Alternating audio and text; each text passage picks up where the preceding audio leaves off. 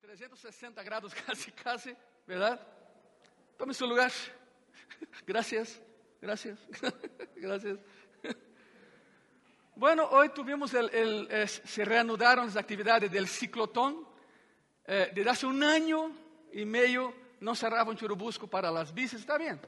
Entonces pon en tu calendario que van a retomar eso, hoy ya lo hicieron, entonces para que encuentres otras rutas para llegar, ¿verdad? El último domingo, perdón, el último domingo de cada mes es el ciclotón, cierra un Churubusco de las 9 de la mañana a las 2 de la tarde. Entonces tomen sus precauciones. Muchos no van a llegar nesse culto porque confiaram e pues se reanudou. Ele se contou de lluvia. Que bueno, que bueno. Há hermanos que dizem, pastor, podemos ir em bicicleta? Pues adelante, cheguem mais rápido todavía, não? Se vai estar todo cerrado, pues cheguem em bicicleta, elas ponem aí. Muito bem. Agarrem suas Bíblias, vamos fazer um viagem nessa manhã hermosa. Há nuvens, há lluvia, pero é uma manhã hermosa porque todo o que Deus preparou é hermoso. Todo isso é para nós, para aqueles que reclamavam de tanto calor e tanto sol, pues aí está. ¿no? Entonces, prepara tu Bíblia. Proveyendo sombra para nossos hijos. É o tema de hoje. De esse e próximo domingo. Proveyendo sombra para nossos hijos. Escute isso. A única maneira de servir a Deus é servindo a los demás. É a única maneira. Aqui em Graça e Paz temos 25 ministérios e há lugar para ti. Se queres servir a Deus, pues platica com o pastor, a pastora e vamos a trabalhar. De hecho, em servidores necessitamos, ¿verdad, hermana Necessitamos de servidores. Aí está a líder alemã Isabel. Platica com ela. Outra vez, para aqueles que pensam em servir a Deus ou que querem servir a Deus, sirves a Deus servindo a los demás. E a melhor maneira de educar a nossos filhos é aprendendo de Deus. Ele é o maestro. Por lo tanto, uma das, a, nível personal, uma las acciones de gracias que tenho em minha vida, continuamente, é o hecho de que mis hijos estão em Cristo. Mis hijos estão en el Senhor. E aí vamos luchando, pero están en el Senhor. Deus nos deu a minha esposa e a mim o honor de ser padres. E hemos visto a mano do Senhor, e hemos visto sua graça sobre nós como família. E é muito, é muito motivador isso, porque eh, eh, quero que sepas algo: há pessoas que pensam que não se pode criar a hijos cristianos em uma atmosfera eh, tão corrosiva e corrupta como a que temos na sociedade. Pero sí se pode, com Cristo sí se pode. A criança cristiana de los hijos bajo la influencia de la palabra de Dios y una vida piadosa en una iglesia fiel a su palabra, es el diseño de Dios, escuche eso, para formar la próxima generación, la siguiente generación, para que ame al Señor Jesucristo. ¿Sabe cómo se enseña a la siguiente generación? Aprendendo hoy. Aprendendo hoy. Se puede hacer, es posible. Es posible. E aunque as coisas cambiam em nossa cultura, todas essas coisas são superadas por Deus, o Deus vivente, que nunca cambia. E seguimos o caminho que traçou para nós. Assim que nesse domingo e no próximo domingo, para pessoas que nos veem por internet também, e Spotify, todas as redes que temos, e nesse domingo e no outro, quero falar de las escrituras com respeito à família e em específico de los niños, de los hijos, de nuestros hijos. Hay un proverbio judío y de ahí saqué el título, proveyendo sombra para nuestros hijos, primera parte. Eh, el proverbio es, los padres sembran los árboles y los hijos disfrutan la sombra. Alguien tiene que sembrar para que nuestras generaciones, nuestros hijos y nietos e bisnietos desfrutem da sombra. E cada geração, escute isso, cada geração deve compreender a responsabilidade que tem de plantar os árboles para que haya sombra para a seguinte geração. Se uno deixa de sembrar, no habrá sombra.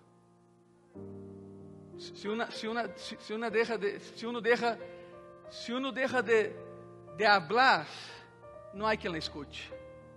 Por lo tanto, el detalle es que cada generación se encarga de bendecir a la próxima generación. ¿Por qué digo eso, Iglesia Gracia y Paz? Porque lo que enfrentamos hoy es muy intenso. Y no hablo de la pandemia, es otra cosa.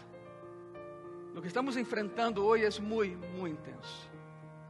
A nivel personal, de todas las cosas que me perturban en nuestra cultura, es la guerra en contra de los niños. Porque hay una guerra en contra de los niños. No sé si te has dado cuenta o no, pero hay una batalla feroz en contra de los niños. El deseo de esta sociedad, el deseo de esta sociedad, y hablo a nivel México, Brasil y donde sea, el deseo de esta sociedad es hacer lo bíblicamente incorrecto y que, y que eh, tenemos que entender que es normal. Claro que no es normal. El deseo de esa sociedad es hacerlo bíblicamente incorrecto, que sea normal. Y escuchen, y castigar a las personas que hablen contra con leyes en la categoría de discurso de odio. ¿Sabe qué es eso? Si tú confrontas a alguien en amor y dile, pero eso no es lo que está aquí, me odias, tú me odias, tú me odias me lastimas. Espérate, es una plática. Tú hablas, yo hablo, sin ofender. Pero lo que no se encuadra en el pecado hoy en día, para ellos, es un discurso de odio. Increíble. El mundo está así. Si vas a hablar de Biblia, estás aventando su odio a los demás que no creen en Dios. Discurso de odio. Assim nos estão catalogando a los cristianos. Temos no cristianismo um discurso de ódio. Odiamos a todo. É a trampa del diabo. E muitos cristianos han caído nisto. Los niños están bajo el ataque implacable de todas las fuerzas del mal. ¿Y sabe qué? Y están indefensos. La mejor manera de enseñar a un niño es aprendiendo de Dios. Te lo dije en el inicio. Pero si no aprendemos de Dios, no hay nada que enseñar a los hijos. Bueno, sabemos que los niños tienen algunas cosas en su contra solo por el hecho de que nacieron de papás pecadores. Por ahí empieza la cosa. Por ahí empieza el ataque. Ahora, quiero, quiero aclarar de una vez por todas, eso no significa que Dios castiga a los niños por el pecado de los papás. Eso no es bíblico. Isso não é bíblico. Querem ver algo? Vayan comigo a Ezequiel. Abra tu Bíblia, ahora sim. Ezequiel, capítulo 18. De versículo 1 a versículo 3. Aprendamos algo nessa manhã.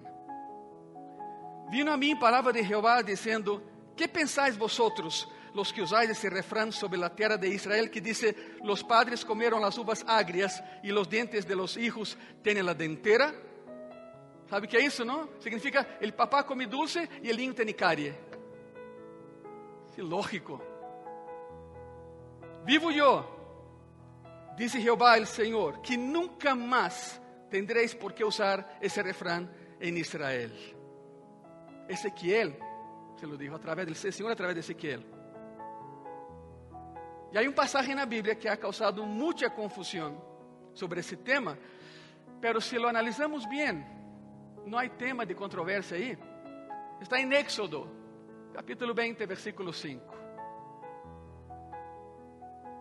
A palavra diz assim: o contexto é que vão entrar la terra prometida, 3 milhões de pessoas criadas em cautiverio, livres por primeira vez, e vão entrar a uma terra que flui leite e mel, pero também uma terra de ídolos paganos. Escute isso. Éxodo 20, Versículo 5. No te inclinarás a ellas, aquí habla de los dioses, imágenes. No te inclinarás a ellas, ni las honrarás, porque yo soy Jehová, tu Dios, fuerte, celoso. Y aquí viene, que visito la maldad de, de los padres sobre los hijos hasta tercera y cuarta generación de los que me aborrecen. Aquí no es nada de maldición generacional, porque eso no existe. Eso no es bíblico. A palavra diz que em Cristo todas as coisas são hechas que igreja? Nuevas. Tu não tens nenhuma culpa, nenhuma culpa. Se há 1500 anos se matavam pessoas em Teotihuacán. Tu não tens a culpa de los sacrifícios humanos em tu cultura. Quero que entendas isso. Visito a maldade de los padres sobre los hijos, hasta la tercera y cuarta generación de los que me aborrecen. Lo que ese pasaje dice, debo explicar qué es. Lo que ese pasaje dice es que los pecados colectivos de cualquier generación de padres que crea una cultura que es producto de ese pecado, los hijos tendrán que soportar esse pecado que quedou, essa cultura que foi formada. É isto. Por isso estamos como estamos. Porque alguém no passado fomentou uma cultura de pecado, de lascivia, de lujuria, e então nossos niños cresceram em uma geração contaminada por os pecados de la outra geração. É o que se refere aqui. Isso é evidente, isso é axiomático, isso é lógico. Isso é lógico. Os pecados coletivos criam uma cultura de pecado em uma geração e os hijos nascidos em la seguinte geração sofrem consequências de esta geração que forma uma cultura de pecado. Ponto. É isto. Não há nada de maldição aqui. Lo que hace ou deixa de hacer uma geração determinada vai afetar a la seguinte geração. Lo que haces hoje afecta a tus hijos mañana. Lo que hacen tus hijos mañana afectarán tus nietos pasado mañana. E assim vai, sucessivamente. Essa é uma realidade predeterminada por la cultura. Se não me creem, escute isso. Eurípides, 400 anos antes de Cristo, dizia: Los dioses visitam os pecados de los padres sobre los hijos. A cultura era essa. Horácio dijo: Por los pecados de los padres, aunque não tengas culpa, tu deves de pagar, tu tienes que pagar. Shakespeare, en el famoso Mercader de Venecia, há uma famosa frase em um juízo que diz: El pecado de los padres deve recair sobre los hijos. De hecho, el Mercador de Venecia es un drama de teatro judío. El pensamiento judío es este. Es este. Y entonces la cultura cristiana equivocadamente adopta esa postura, adopta ese lineamiento, que ni es bíblico, que ni es cristiano. Pero ¿sabe qué? Há esperança. Quantos sabemos que há esperança? Se você ama a Cristo e guarda seus mandamentos, há esperança para essa e a seguinte geração. Eu quero que vayas comigo a Deuteronômio 6. E aqui empieza a história. Deuteronômio capítulo 6, e quero dar-te um panorama que eu creio que é muito instrutivo, fundamental, conforme hablamos do tema de que uh, sembramos árboles e nossos hijos disfrutam a sombra. O contexto de Deuteronômio 6 é este: Os hijos de Israel estão a ponto de entrar na terra prometida. Não houve nenhuma influência de Deus nessa terra. Nenhuma. Povo de Israel havia sido levado cautivo siglos antes. Estavam regressando à terra que lhes pertencia. Agora haviam regressado a essa terra e estava ocupada por tribos intermináveis de adoradores de ídolos. A terra toda estava contaminada. E quando chegaram, os filhos de Israel são instruídos. Mas Deus é tão bueno que antes de que entrara, lhes deu todo um manual de procedimento de Canaã. Não hagam isso e lo vão ver. Foram avisados, foram avisados. Assim como tu e eu estamos avisados.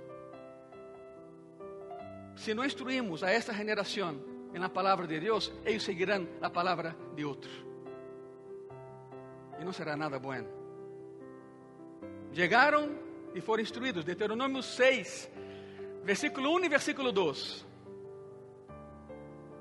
Estos, pues, son los mandamientos, estatutos y decretos que Jehová, vuestro Dios, mandó que os enseñase para que los pongáis por obra en la tierra a la cual pasáis vosotros para tomarla. Escute isso. Para que temas a Jehová, tu Dios, guardando todos sus estatutos y sus mandamientos que yo te mando. Por isso está subrayado aí, mira. Tu, tu hijo, e quem mais? Generação tras generação, todos os dias. Vou resumir isso. Sumisión, obediencia, adoración, amor y temor a Jehová de por vida. No es día sí, día no. Es de por vida.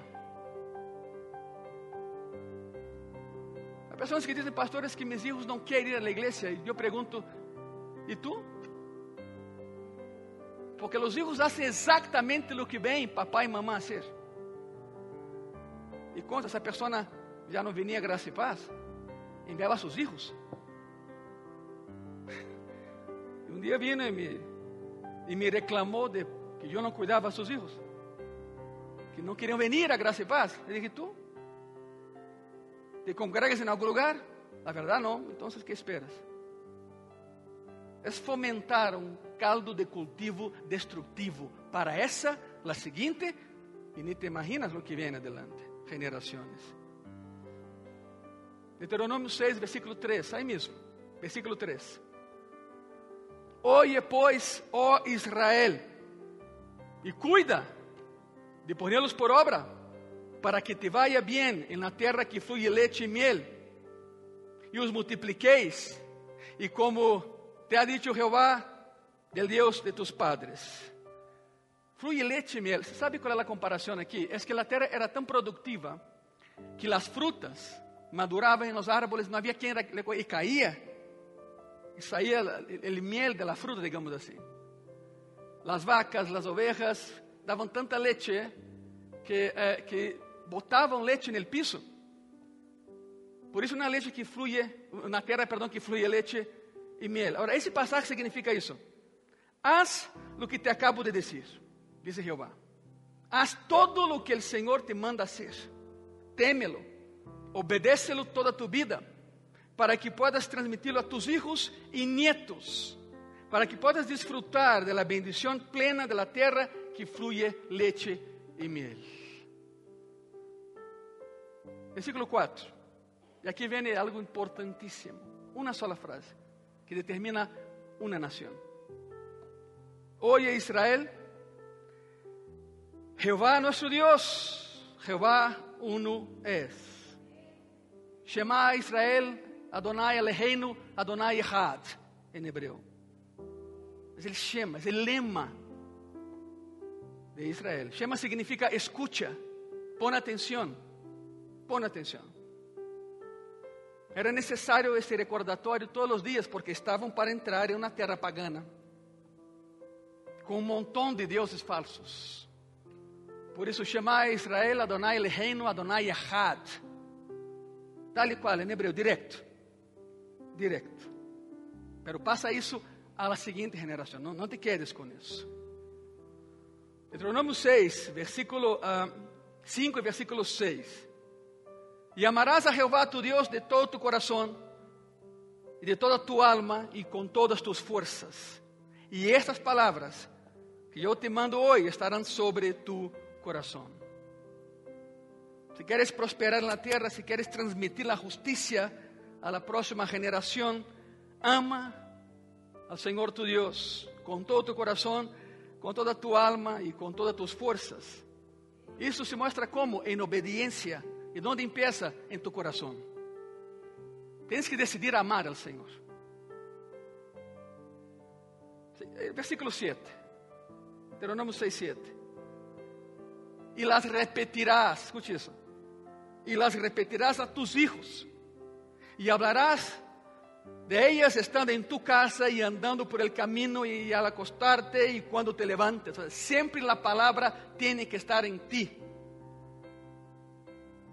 En otras palabras, el tema constante de la vida y la plática de um cristiano, dentro do lugar, fora do lugar, todo o tempo, desde o amanhecer hasta anochecer, é a palavra de Deus. É o tema constante de tu vida. Hablas de isso quando te sentas à mesa, quando sales a caminhar, quando volves e estás eh, listo para acostarte en la noche e quando te levantas por la mañana. É isso toda a vida. La plática é sempre a mesma, é a lei de Deus que abarca amar a Deus e obedecer a Deus. Deuteronomio 6, versículo 8. E las atarás como uma señal em tu mano e estarão como frontales entre tus ojos. A ideia que é esta. A ideia desse passagem é que tus manos devem, devem operar em resposta à palavra de Deus. É isto. Que tu mente deve concentrar-te todo o tempo em Deus e em sua lei, em sua palavra. Aí se refere a esse passagem. Pero, sempre há um pero. Os rabinos torceram o conceito. Esse passagem, os rabinos lo torceram. E decidiram que isso significava que eh, tomavas uma, uma carrita, latavas a tu mano, e depois atavas uma caja aqui, em tu cabeça, e aí colocavas o Shema de Israel. É assim, mira, a ver, a ver, cabina, é isto. É isso. Assim é hoje. Assim era há dois mil anos.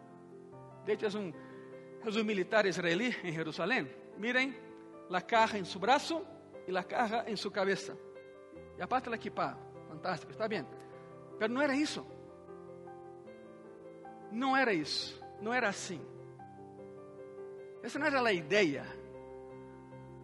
Deus não quer que lleves uma, uma cajita, aunque seja bonita, uma caja em tu cabeça e uma caja em tu braço. Ele quer que tus manos e tu mente reflejem tu amor hacia Ele. Lo que hagas e lo que piensas deve reflejar tu comunhão com Ele. ¿Sí me explico, verdade? É. Essa é a ideia original, pero lo hicieron esto. Bueno, los, los judíos ortodoxos, los que se visten de negro porque guardan luto por el templo destruído en el año 70, ellos dejan crecer eh, rulos aqui, são as filactérias aqui.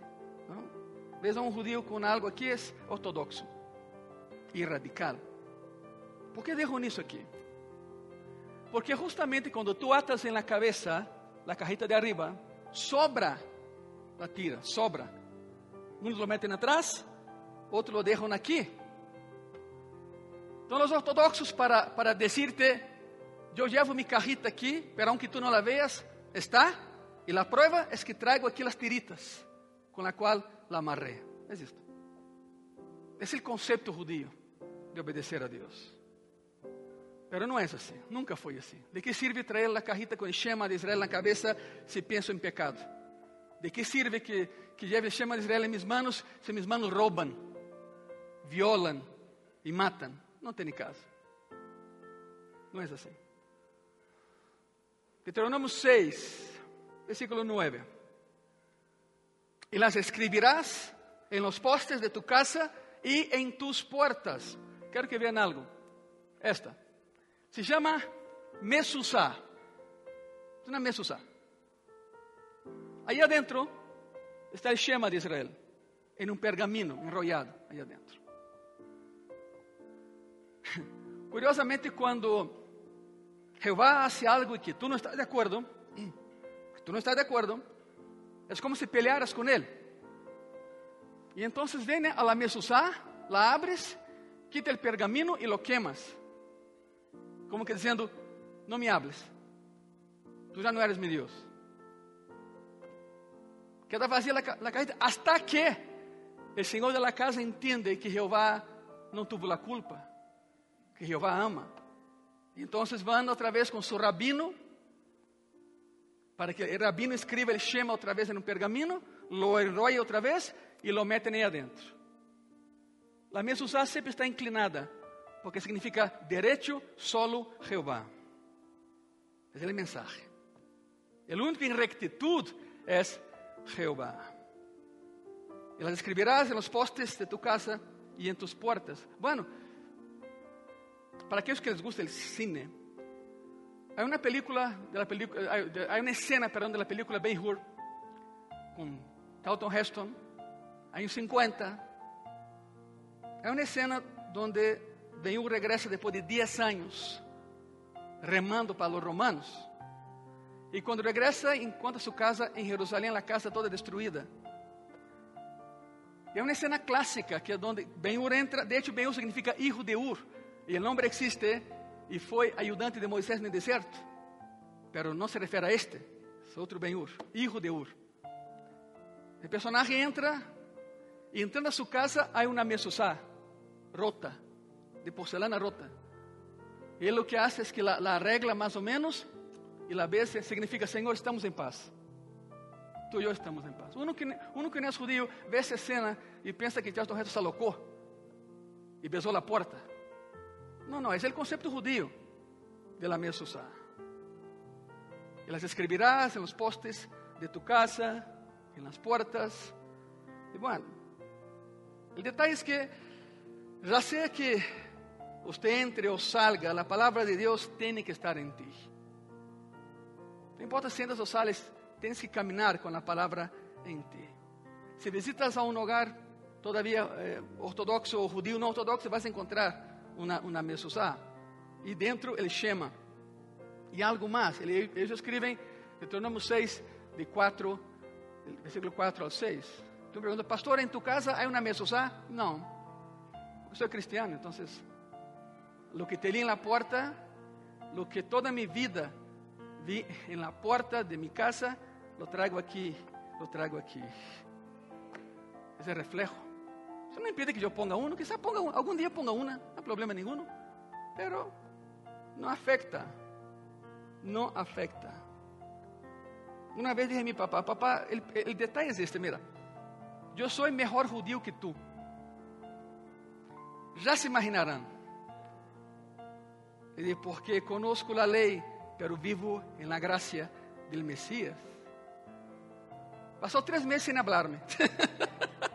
Era típico de ele, pero bueno. Estuvimos em paz todo o tempo, não se preocupe. Aqui, verdade? Todavia comigo? Vamos caminhando, a, proveyendo sombra a nossos filhos. Disso se trata. E que melhor lugar de, de aprender que da palavra, que da Bíblia. É a usar. Em outras palavras, tu amor por Deus deve controlar-te todo o tempo, em todas partes. E deve ver-se reflejado em lo que pensas, em lo que dices, em lo que haces. Assim tem que ser tu vida como cristiano. Deuteronômio 6, versículo 10 e 11. Aí mesmo. Quando Jeová tu Deus te haya introduzido em la terra que jurou a tus padres Abraham, Isaac e Jacob que te daria, em cidades grandes e buenas que tu não edificaste, e casas llenas de todo bem que tu não llenaste, e cisternas cavadas que tu não cavaste, vinhas e olivares que não plantaste, e logo que comas e te sacies. Sabe o que é isso, não? Preparei a terra, vocês não fizeram nada. Eu hice todo, diz Jeová. Pero está listo. É curioso o hecho de que de la terra de Gosén, en Egipto, de onde salieron, a Canaán, caminando, es un mes y diez días. Llegarían justo en la época de la cosecha. Significa, no sembraron, pero van a cosechar. Yo les doy la tierra. Pero porque no quisieron, ese un mes y diez días se transformó en 40 años. Por no obedecer a Dios, por no caminar con el Señor. En otras palabras, el pasaje dice, la tierra está lista para ustedes. Está lista. A entrar y vamos a tomar acción contra los paganos. El juicio va a venir sobre ellos y ustedes van a intervenir y tomar lo que yo les he preparado. Pero no quisieron. No quisieron. Y antes de entrar, aquí hay una advertencia. Jehová dijo, la tierra está ahí, está lista, simplesmente entrem. Entrem. No, no podemos, porque las ciudades son amuralladas, las personas son muy altas y somos como gusanos frente a ellos. Ya hablamos de eso aquí, el cambio de identidad. Salieron 12 príncipes, 12, y regresaron dos, Josué y Caleb, y 10 gusanos. Porque dijeron, y éramos nosotros, escuches, ni fue la opinión de ellos, fue la opinión de, de, de, de sí mismo. Y éramos nosotros, a nuestro parecer, como langostas en frente a ellos. Cambiaron de identidad. 40 dias espiando a terra foi o suficiente para cambiar de identidade, de príncipes a langostas. É o que passa quando um cristiano se aleja de Deus. Cambia de identidade. Cambia de identidade. Salieron 12 príncipes, regresaram dois príncipes. Os únicos que entraram a Canaã, Josué e Caleb. La está lista, entrem, dijeron, no, no podemos entrar porque, escute isso, não podemos entrar porque os de allá são altos, güeros e de ojos azules, e são mais guapos que nós, não podemos entrar. ¿Se da história, não? Caleb gritou, já basta, subamos logo e conquistamos a terra porque Jeová nos ha dado a terra. Pero não quiseram. Diez contaminaram a três milhões. Diez personas contaminaram a 3 milhões e não entraram, só 40 anos depois. E aqui está a advertência para entrar, Deuteronômio 6, versículo 12 al 15. Cuídate de não olvidarte de Jeová, que te sacou de la terra de Egipto, de casa de quê? Servidumbre. A Jehová tu Dios temerás, y a Él solo servirás, y por su nombre jurarás. No andaréis en pos de dioses ajenos, de los dioses de los pueblos que están en vuestros contornos, porque el Dios celoso, Jehová tu Dios, en medio de ti está. Para que no se inflame el furor de Jehová tu Dios contra ti y te destruya de sobre la tierra. Porque Jeová é um Deus celoso. Estão aqui todavia? O aviso é esse. Já preparei a terra, pero cuidado. Cumple com isso, isso, isso e entra. E conquista. Não lo hicieron. Eu quero que regresse comigo ao capítulo 4.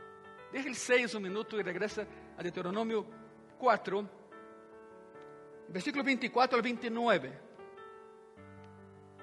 Porque Jeová tu Deus é fogo consumidor Deus celoso. Quando hayáis engendrado hijos e nietos, e hayáis envejecido en la tierra, se os corrompereis e hiciereis escultura ou imagen de qualquer cosa, e hiciereis lo malo ante los ojos de Jehová vuestro Deus para enojá-lo, yo pongo hoy por testigo al cielo y la tierra, que pronto pereceréis totalmente de la tierra hacia la cual pasáis el Jordán para tomar posesión de ella. Não estareis en ella largos dias, sin que seáis destruídos. Séria advertência. E Jeová os esparcirá entre os pueblos. Sucedió. Não há nenhuma nação que não tenha judío hoje em dia. Todas têm. E Jeová os esparcirá por los pueblos e quedaréis poucos em número entre as nações a las quales os llevará Jeová. E servireis aí a deuses hechos de manos de homens de madeira e piedra que não veem, nem oyen, nem comem, nem huelen. Imágenes. Mas se desde aí, e aqui está todavia a esperança, mas se desde aí buscares a Jeová tu Deus, lo hallarás. Se lo buscares de todo tu corazón e de toda tu alma. A advertência é essa: sou um Deus celoso que não comparto minha glória com nadie. Moisés, bueno, increíble, Moisés mata al egipcio y piensa, bueno, iniciaré la rebelión en contra de mi papá, abuelo faraón, y libertaré a mi pueblo. Jehová dijo, no, tú no, yo. Te voy a usar. Pero que quede claro, hijo, soy yo en ti, no tú en mí. Por isso aprendeu. 40 anos pastoreando ovelhas em Madian, ovelhas que não eram de ele. era de su suegro, Jetro, aprendió la lección. Es otra historia, pero el contexto es este. Vayan conmigo a jueces, por favor. Vayan al libro de jueces, porque ahí en jueces tenemos una idea clara de lo que hizo la primera generación cuando entró a la tierra prometida, después de tanto aviso, de tanta advertencia. Jueces, capítulo 2, versículo 6. Escuche eso. Porque ya Josué había despedido su, al pueblo. Y los hijos de Israel se habían ido cada uno a su heredad para poseerla. O sea, ya estaban adentro. Josué dijo, ok, hasta aquí llego, caminen y conquisten. Assim que já estão na terra prometida, han sido advertidos e avisados para que transmitam a justiça e a verdade de Jeová a seus hijos e a los hijos de seus hijos. Significa amar a Deus com todo seu coração, alma e mente e obedecer-lhe sempre. A advertência foi essa: vão entrar, pero instrui a tus hijos, a los nietos, e eles assim. Versículo 7. Jueces 2, perdón, versículo 7. Y el pueblo había servido a Jehová todo el tiempo de Josué y todo el tiempo de los ancianos que sobrevivieron a, a, sobrevivieron a Josué, los cuales habían visto todas las grandes obras de Jehová que le había hecho por Israel. De hecho, la generación que entró a Canaán fue la generación bíblica que más vio milagros de Dios. 40 años, todos los días un milagro, por 40 años. Essa é a primeira geração que havia visto os milagros del Éxodo e as voltas por el deserto, e como Deus lhes proveyó alimento e proteção, e como Deus lhes permitiu entrar a Canaã, e como Deus hizo que os muros de Jericó cayeran, como o mar se abriu, e viram todo isso. Viram todo isso. E essa geração foi fiel. E essa geração foi fiel. Havia servido a Jeová todo o tempo de Josué, incluso depois de sua morte. Todo o tempo de los ancianos que vinieron depois de, de Josué. Essa geração foi fiel. Pero sempre há. Jueces capítulo 2, versículo 8 al 10. Que quero, quero que vejam como se perde uma geração. E em México há esse risco. Em Brasil há esse risco. Jueces 2, del 8 al 10. Pero murió Josué, hijo de Num, siervo de Jehová, siendo de 110 años. Y lo sepultaron en su heredad en Timnat Sera, en el monte de Efraín, al norte del monte de Gaz. Y toda aquella generación también fue reunida a sus padres, murieron. Y se levantó después de ellos otra generación que no conocía a Jehová, ni la obra que le había hecho por Israel. Y aquí empieza, es el inicio de la tragedia. Porque una generación se le olvidó instruir a la siguiente generación. ¿Sabe qué es eso, iglesia? Es cuando los hijos comandan a los papás. Ustedes saben que soy muy directo, así tiene que ser. Es la palabra. Es cuando los hijos dicen, papá, ya no queremos ir a la iglesia. Y papá y mamá dicen, bueno, está bien, hijo. A ver próximo domingo. ¿Y qué creen? Llega el próximo domingo, papá, es que hoy tampoco. Bueno, a ver el próximo. Y después de cuatro domingos, la familia ya no está en ningún lugar. Já não há instrução de Deus, já não vê milagros de Deus, já não convive com aqueles que professam a fé em no mesmo Deus, não há crescimento e é tragédia, porque uma geração decidiu seguir a los hijos e não a Jeová. É isto. Sucede hoje em México, em Brasil, em todas partes. Por alguma razão, igreja, os papás que estamos aqui, mamás, por alguma razão, nascimos antes que os hijos para guiarlos, no ellos a nosotros. Son chavos y chavas muy listos, sí, muy inteligentes, sí, carecen de cosas, sí. Y para eso estamos nosotros. No cometas el error de alejarse de Dios y sus mandamientos. que vas a dar se não recebes nada de Deus? Não, não é problema, eu dou o que sei, ok, perfeito, adelante, pero a vida não é assim. E Deus disse: Não é assim. Ele maestro aqui sou eu. Aprende de mim e tu ensina a tus hijos e tus hijos a seus netos. É o que estamos vendo. Mas acuérdate, estamos proveyendo sombra para nossos hijos, sombra para os niños. E a maneira de fazer é sembrando. Se não se sembra, não há árvore, não há nada. Deixaram de transmitir as enseñanças de Deus a las seguintes gerações e foi um desastre, foi um fracasso total que perdura até o dia de hoje em Israel.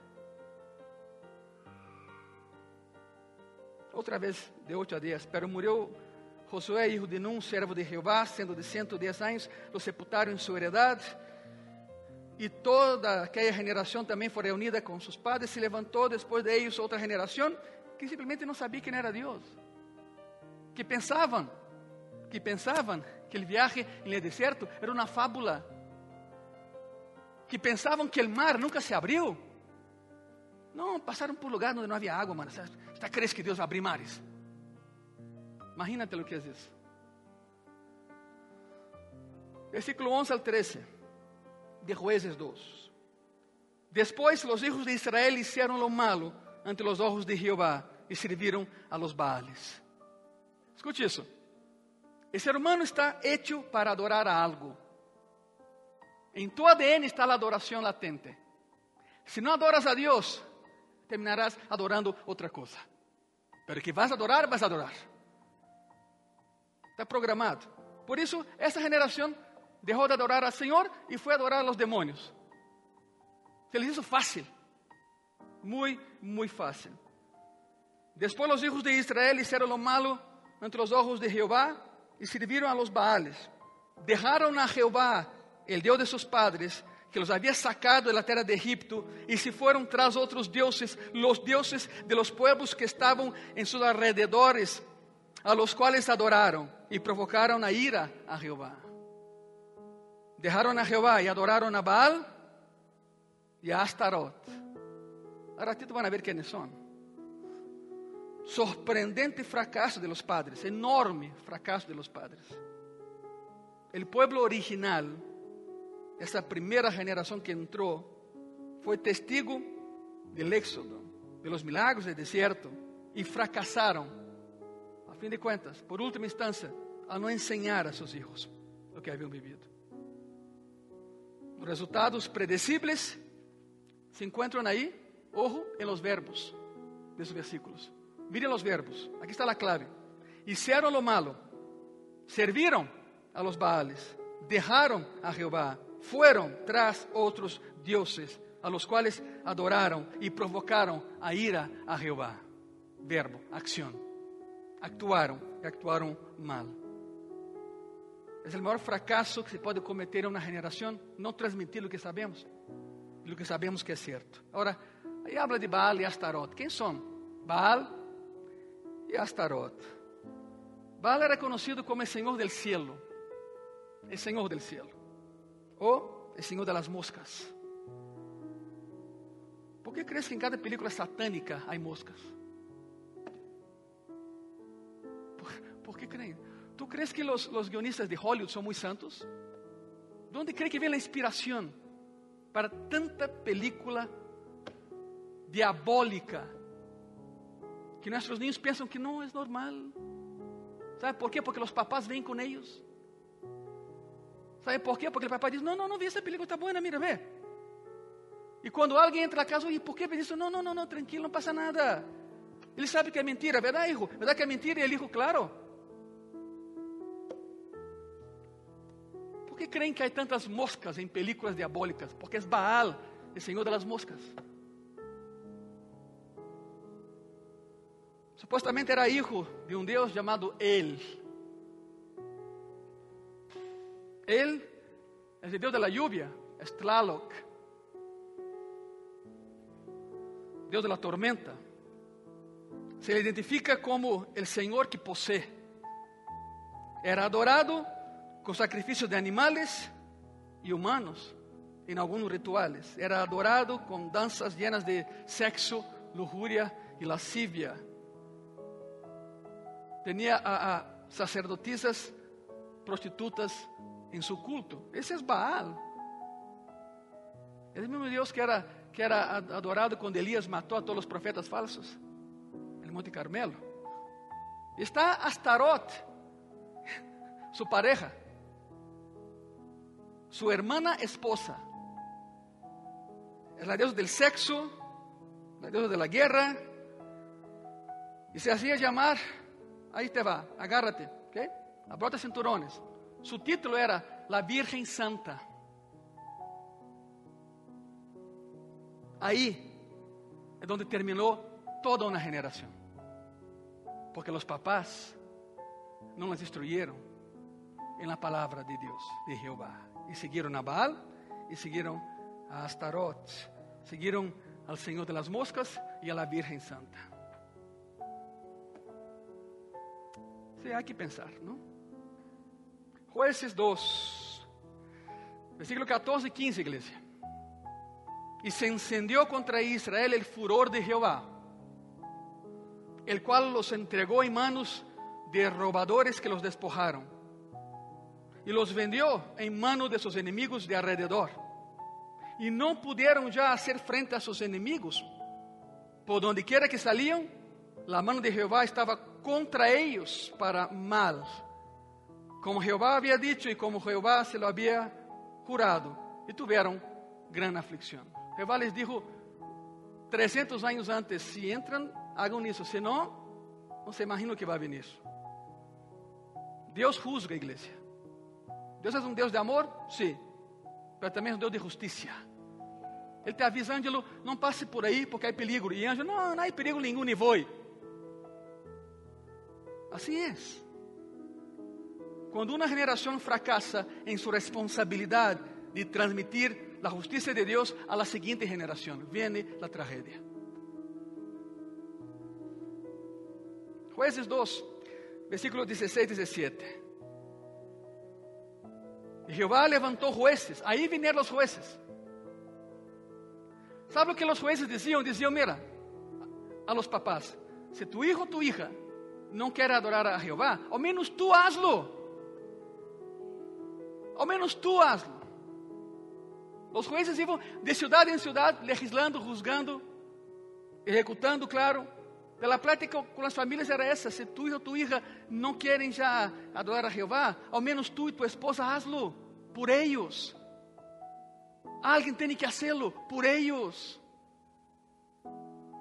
E Jeová levantou jueces que los librassem de mano de los que les despojavam, pero tampoco oyeron a sus jueces, sino que foram tras deuses ajenos, a los cuales adoraram. Se apartaram pronto del camino em que anduveram seus padres, obedecendo a los mandamentos de Jeová. Eles não hicieron assim. Deus levantou a jueces, porque estava todo um caos. Não foi na monarquia. Esse período não foi na monarquia. Não eram governantes nacionais. Simplesmente eram libertadores em pontos diferentes da nação. Deus levantou a esse grupo para proteger ao povo de Israel de uma destruição total. De uma destruição total. Qual a lección, igreja? Uma sola geração se olvidou de Deus. Uma sola. Uma geração são 40 anos na Bíblia. 40 anos. Uma sola geração se olvidou de Deus.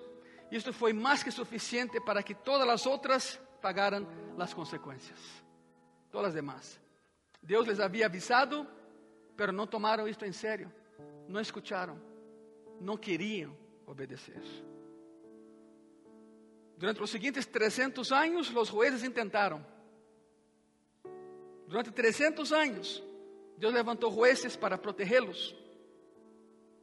E o final da história de los jueces está en el último versículo, literalmente, de su libro.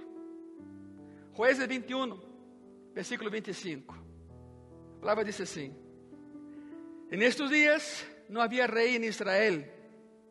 Cada uno hacía lo que bien le parecía. de ser um povo ordenado bajo um solo Deus, passar a ser seus próprios deuses. É o mundo que vivimos hoje. ¿Por que te congregas? ¿Por que vas a la iglesia? ¿Por que escutas al pastor? No, no, no, no, tú puedes solo. Es más, tú eres tu propio Dios. Lo mismo está pasando hoy. Lo mismo. Una generación y las demás perdidas. Una generación que no enseñó y las demás se perdieron. Cada uno hacía o que bem parecia. ¿Por que sucedeu todo isso? Outra vez, porque uma sola geração se omitiu de la promessa de educar a seus hijos en los caminos del Senhor. Uma sola. Quase quatro mil anos depois, sigue a devastação. Igreja Graça e Paz, não cometamos o mesmo erro. Há uma geração que se vai perder se tu e eu não hacemos o correto. Se põem de pé, por favor. É catastrófico, pero todavía temos tempo de fazer algo. Todavía há tempo, há esperança. Como dije no início, há esperança. Eu te vou pedir que os que podem hacerlo, usa tu silla como altar, por favor. Entendo que há pessoas que não podem, não passa nada, senta-te, não há nenhum problema. ok? E aí, sentado ou hincado, habla com Deus e diz: Senhor, perdóname, não he hecho todo o que puedo fazer. Não he hecho, reconozco. Eu sei que tu me vas a guiar para guiar a mis hijos, a mis sobrinos, sobrinas, eu sei que tu me vas a proveer para que eu lo pueda hacer. Deus te disse, claro, eu lo haré, pero solo si tú quieres que yo haga. Es el pacto. Iglesia es el pacto con Dios. Deus não, não vai fazer nada que tu não quieras que, que, que Ele haga. O sea, ajuda a Deus, Senhor, quero que me ayudes. Deus te dice, te vou ajudar. E tu e eu salvaremos a tus hijos, e a, los, a tus nietos, e a tus bisnetos, e de geração em geração. O que digo é: todavia há tempo. Senhor Jesus, graças por el tempo que nos das.